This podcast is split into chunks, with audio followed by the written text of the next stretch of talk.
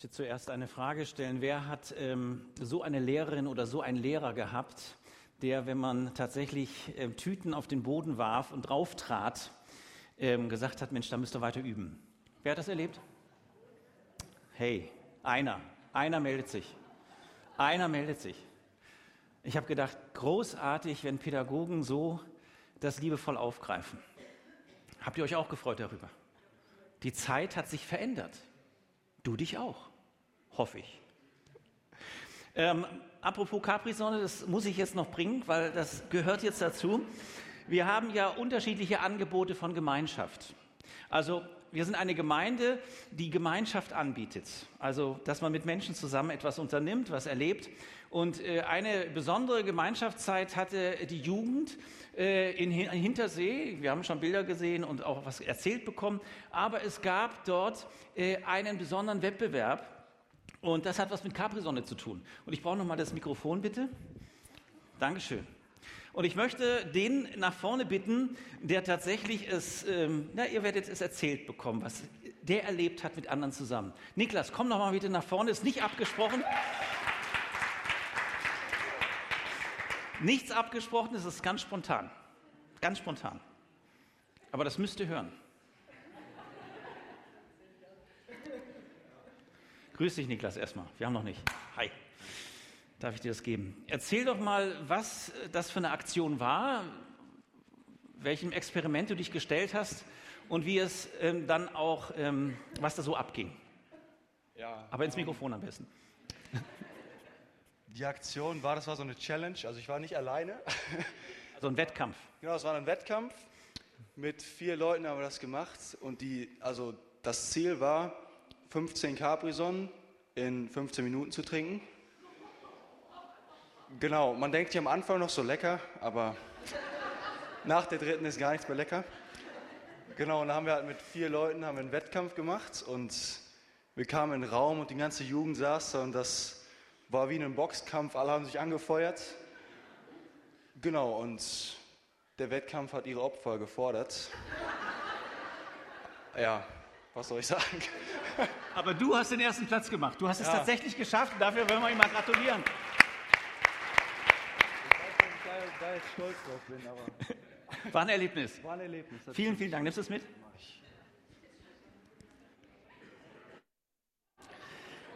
Ich ermutige euch, einander zu erzählen, wo ihr Gemeinschaft erlebt, auf den unterschiedlichsten Ebenen. Ähm, und, guck mal, es bewegt sich hier. Ähm, und was dahinter steht, ist ja jetzt klar, Capri-Sonne trinken, eine Herausforderung, aber das anzunehmen, den Wettkampf anzunehmen. Und wir sind im Grunde genommen alle miteinander auch eingeladen, dieses Laufen zur Ehre Gottes, dieses, was du vorhin sagtest, Bruni, dieses Strahlen zu leben. Aber dieses Strahlen darf nicht ein künstliches Strahlen sein, eine künstliche Freundlichkeit, sondern sie eröffnet sich nur, wenn ich in der Gegenwart Gottes auftanken lerne und in der Gegenwart Gottes bin. Vielleicht ist es der erste Punkt heute Morgen, über den es sich lohnt für dich nachzudenken, neu nachzudenken. Wie viel Zeit nimmst du dir, um in der Gegenwart Gottes zu sein? Das ist was ganz Schlichtes, das ist nicht in irgendeiner Weise mit einem Raum verbunden, sondern es kann bei dir in deiner Kammer sein, das kann bei dir äh, im Worship Center sein, es kann äh, wo auch immer. Äh, es ist eine Möglichkeit, wo die Gegenwart Gottes dir zur Verfügung und offen steht. Die entscheidende Sache ist, nehme ich mir dafür Zeit? Nehme ich mir dafür Zeit? Ich habe mich das gestern gefragt, wie viel Zeit nehme ich mir eigentlich, um mit der Gegenwart Gottes zu sein und darüber zu erleben, weil er zu mir spricht, weil mein Leben hineinwirkt, zu erleben, dass das, was gerade noch Belastung war, dass ich das wirklich loslassen darf und verändert, so wie ein Mose vom Berg runterkam, verändert durch die Gegenwart Gottes zurückkomme. Und dann dieses Geheimnis passiert, dass andere auf dich aufmerksam werden.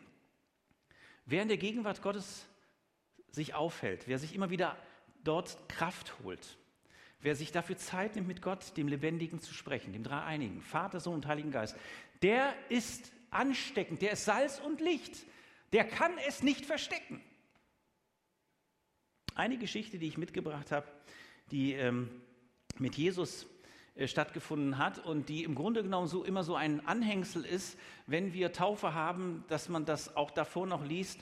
Und diesen Text möchte ich euch jetzt mal ähm, näher bringen, weil er zu diesem Thema auch etwas sagt. Ähm, ich lade ein, aufzuschlagen, Markus 10, wer mitlesen will, aber es wird hier auch vorne angebeamt. Neue Genfer Übersetzung, Markus 10, die Verse 13 bis 16. 13 bis 16, ich weiß nicht, wie viel Mal du diesen kleinen Abschnitt schon gelesen hast oder dir jemand ihn vorgelesen hat. Äh, er, er hat so viel für mich, ganz neu, beinhaltet so viel für mich und sagt, ähm, das will er auch heute Morgen, wenn Gottes Geist das so schenkt, dass es eine Einladung an dich ausspricht. Ich lese jetzt das. Jesus segnet die Kinder. Es wurden auch Kinder zu Jesus gebracht. Er sollte sie segnen. Aber die Jünger wiesen sie barsch ab. Als Jesus das sah, war er ungehalten. Lasst die Kinder zu mir kommen, sagte er zu seinen Jüngern.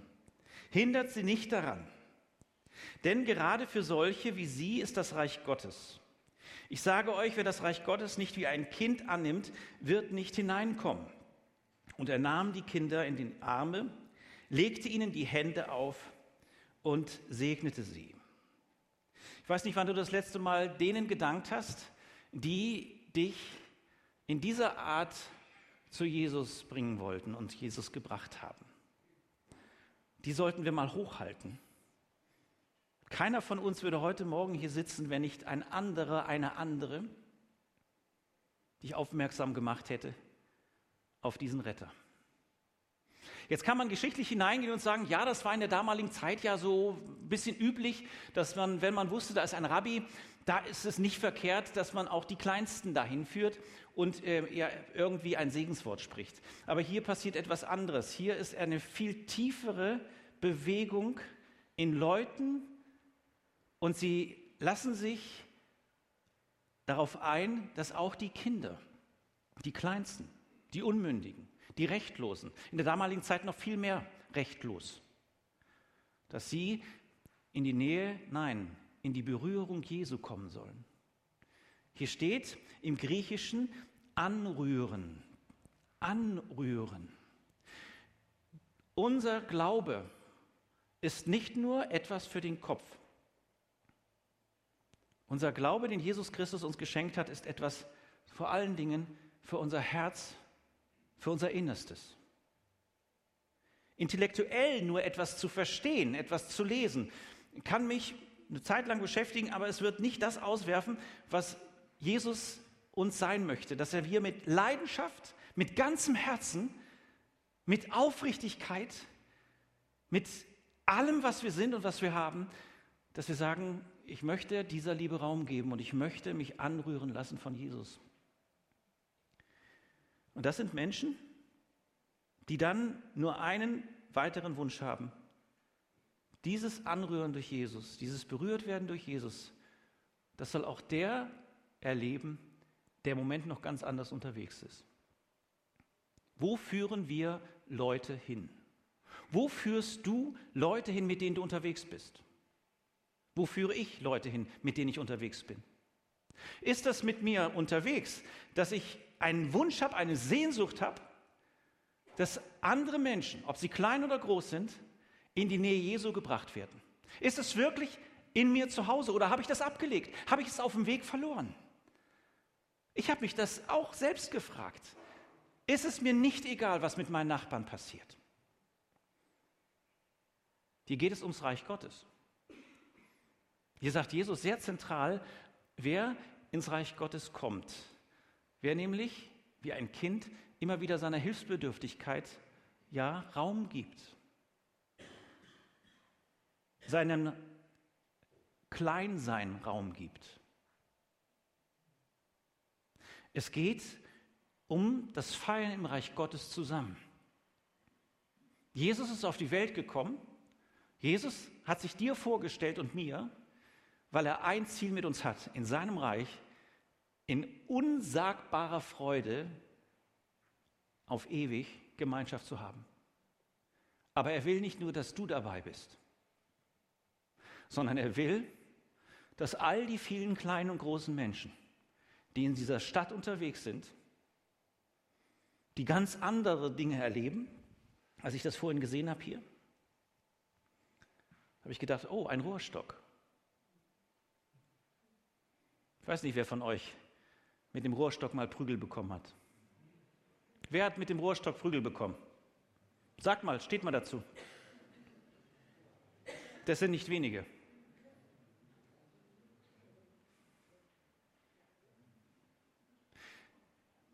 Gottes Liebe, Gottes Liebe braucht immer die Bewegung zu unserem Herzen und wir brauchen die Bewegung zu ihm, um seinen Herzschlag und seine Milde immer wieder Raum zu geben, seiner Liebe Raum zu geben.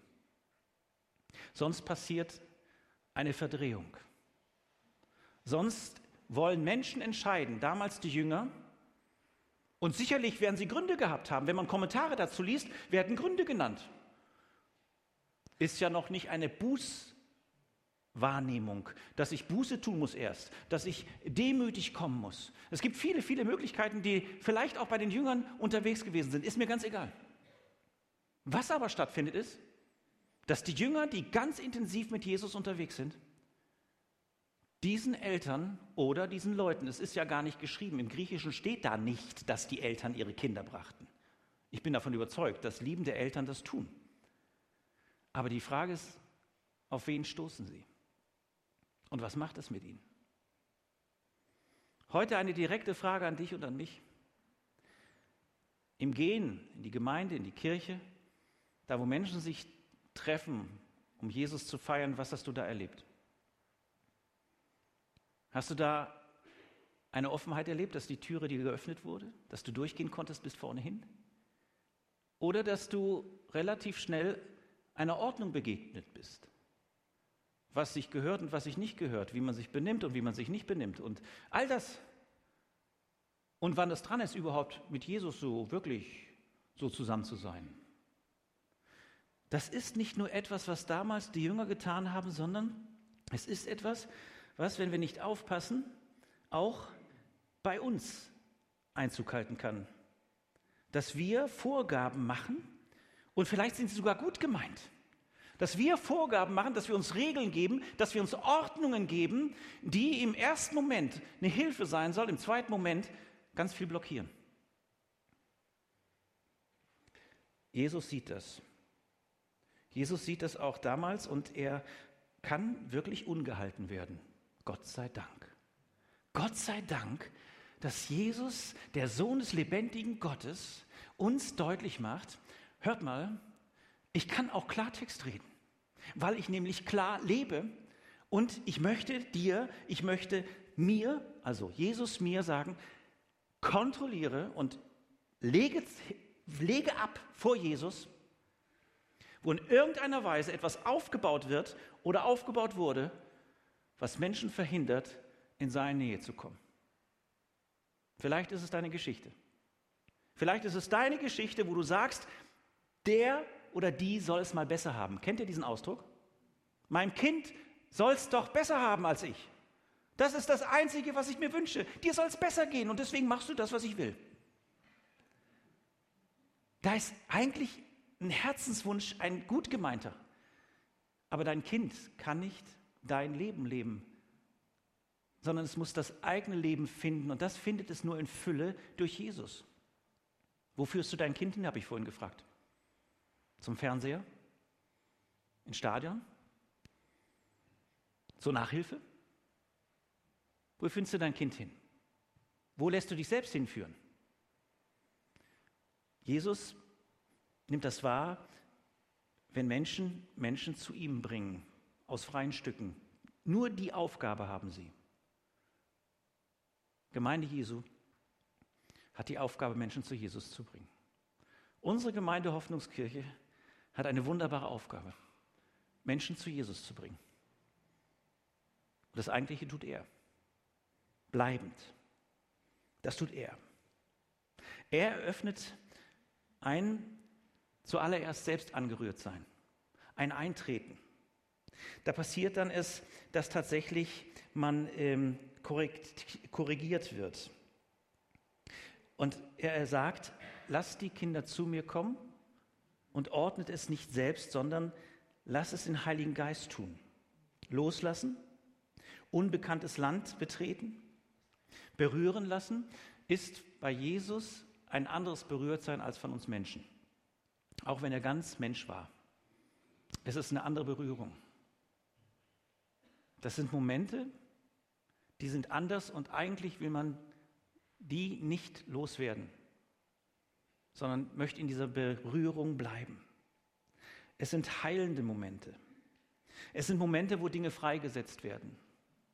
Wo ein kleiner, ein großer Mensch, ein geschlagener Mensch, ein geschundener Mensch, wo er merkt, ich werde davon gelöst, weil er da ist.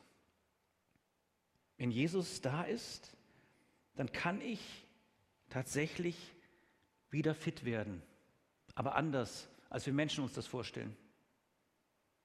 Ich kann einen Weg annehmen, ich kann meine Geschichte annehmen und ich kann darin Frieden finden. Ich erlebe eine Großzügigkeit Jesu. Ich erlebe eine Großzügigkeit Gottes. Ich erlebe, dass Jesus in mein Herz vordringt und mir eine Frage stellt, die ist gestern auch gestellt worden. Lässt du mich noch ausreden? Ich weiß nicht, wie du vom Typ bist. Es gibt ja Menschen, die können unsagbar gut zuhören. Haben wir bestimmt hier einige. Aber es gibt Menschen, die lassen den anderen nicht aussprechen. Lässt du Gott eigentlich noch aussprechen über das, was er dir sagen will, durch sein Wort, durch sein Reden? Oder nimmst du diesen einen Fetzen auf und konstruierst schon sofort eine Antwort und sofort für dich ein Loslaufen? Wie ist das? Wie ist das? Jesus dringt durch in unser Herz. Hörst du ihn? Wenn du heute Morgen hier sitzt und eigentlich für dich klar hast, dass du ihn schon lange nicht mehr gehört hast oder vielleicht noch nie gehört hast, dann wäre es fatal, wenn du sagst, ja, da gibt es Menschen, die hören Gottes Stimme und die sagen dann auch was wohl in Autorität oder in Kraft, aber ja, bei mir ist das nicht so, ich gehe jetzt wieder. Dann sage ich dir, Jesus möchte jeden einzelnen von uns in seine Lebensgeschichte, in sein Leben hineinsprechen, und zwar in dein Herz. Wenn dein Herz berührt wird und Erneuerung erfährt, dann erlebst du ein Unterwegssein mit Jesus, was segnend ist. Du merkst, ich bin geschützt. Ich bin gehoben. Ich bin wirklich von ihm umschlossen. Und das setzt mich frei und er gibt mir einen neuen Stand. Die Kinder haben in diesem kleinen Abschnitt für ein für alle Mal einen neuen Stand bekommen. Einen neuen Stand in Gottes Augen, nämlich, dass wir Älteren, obwohl wir ja immer Kinder bleiben, ich warte immer darauf, dass ich noch irgendwann mal erwachsen bin. Ich erlebe immer wieder, dass ich Kind bleibe. Und ihr Jugendlichen, ihr werdet euch wundern, wenn ihr 50, 60 seid, man wundert sich, wie sehr man noch an manchen Stellen Kind geblieben ist. Die Einladung, die hier ausgesprochen ist, lass es doch zu, dass du im Kleinsein, dass du in dem, dass du das sogar formulierst, ich erwarte von mir nichts, aber von Gott alles, dass er sagt, wenn du in diese Haltung kommst, dann werde ich dich beschenken. Aber anders, als du dir das vorstellst. Anders, als du dir das vorstellst. Jesus ist ein Segnender und Jesus ist ein Verändernder. Wenn ich in, mit Jesus unterwegs bin, dann eröffnet sich ein Verändern, was mir den Blick weitet für die Menschen, mit denen ich unterwegs bin. Es ist mir nicht egal, wie ein Mensch unterwegs ist. Es ist mir nicht egal, dass im, im Nachbarhaus Geschrei ist und wieder ein Kind heult. Es ist mir nicht egal, wenn ich auf der Straße sehe, jetzt gehen zwei aufeinander los. Dann ist natürlich klar, dass ich die Führung Gottes brauche. Ja? Aber ich kann mich entscheiden, sofort dafür zu beten. Ich kann mich entscheiden zu sagen, Herr, was ist hier mein Auftrag? Was ist hier mein Auftrag? Die Kraft, die der Gemeinde Jesu verheißen ist, ist die Kraft, dass alles das, was es hindern will, dass Menschen ins Reich Gottes kommt, von Jesu Seite zugesagt nicht passiert. Also, was hindern kann, Dafür steht Jesu ein, dass er sagt, nein, ich werde Gemeinde, ich werde Kirche, ich werde da, wo Menschen sich auf den Weg machen mit mir, ich gebe dir mein Wort. Alles das, was das verhindern will, die Nachfolge, die du leben willst, ich gebe dir mein Wort, ich werde dafür sorgen und dafür alles geben. Und das hat er getan und es wird er weitergeben, dass wir in seiner Autorität, in seinem Reich unterwegs sind. Die Frage ist, ob wir das wollen. Trägst du Gottes Gegenwart in dir? Hast du den Menschen etwas zu sagen? Hast du Gott etwas zu sagen?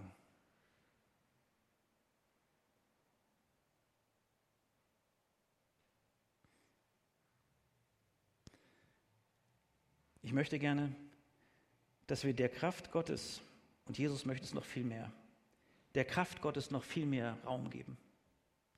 Und daraus eine ansteckende Leidenschaft wird. Gestern hat einer, ein ganz toller Mann, jung, knackig und kernig, Freimut Haferkamp, der ist der Leiter der Hillsong-Gemeinde in Deutschland. Er hat genau auch über das gesprochen, über die Frage nämlich, wie ist das mit deiner ansteckenden Leidenschaft? Wo ist deine Leidenschaft zu Hause? Da ist dein Herz. Da ist dein Herz.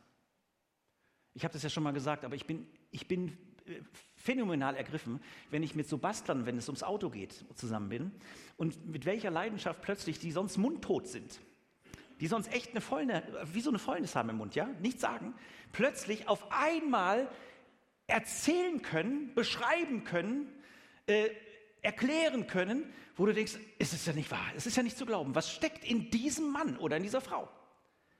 Wie ist das mit der Leidenschaft, mit einer ansteckenden Leidenschaft für Jesus? Wie ist das bei dir? Wir haben unsagbare Beispiele im Neuen und Alten Testament von Leuten, die sagen, ich will Leidenschaft leben, die mir Gott geschenkt hat. Ich möchte der Raum geben. Und er hat noch eins gesagt, das fand ich ganz großartig und das passt auch zu diesem Text. Inspirierende Verpflichtung. Inspirierende Verpflichtung. Dass der Geist Gottes uns so inspiriert, dass wir dem, wo wir Gott Ja gesagt haben, das möchte ich jetzt für dich tun und das hast du mir klar gemacht, dass ich das für dich tue, dass ich das durchhalte, auch wenn Widerstände da sind. Vielleicht beruflich, vielleicht familiär, vielleicht sogar gemeintlich, aber dass ich da klar bleibe und diesen Weg gehe. Wisst ihr, wie Kinder einen ermutigen können? Die gar nichts zu bringen haben, mit einem Lächeln, mit einem dich anstrahlen, mit einem in irgendeiner Weise, mit einer Bewegung. Ermutigen sie dich. Ich wünsche uns, dass wir so ermutiger werden. Und dass wir das einüben. Und dass wir das verstehen, dass Gott uns das schenkt. Und ihr seid, viele kenne ich ja von euch schon, jetzt einige Zeit. Und ihr seid begabt. Und diese Begabung darf Raum bekommen. Und diese Leidenschaft, die in euch steckt, die darf gelebt werden. Und lasst uns zusammen das niederlegen, vor das Kreuz legen, was das verhindert. Ich bin gespannt, was Gott tut. Amen.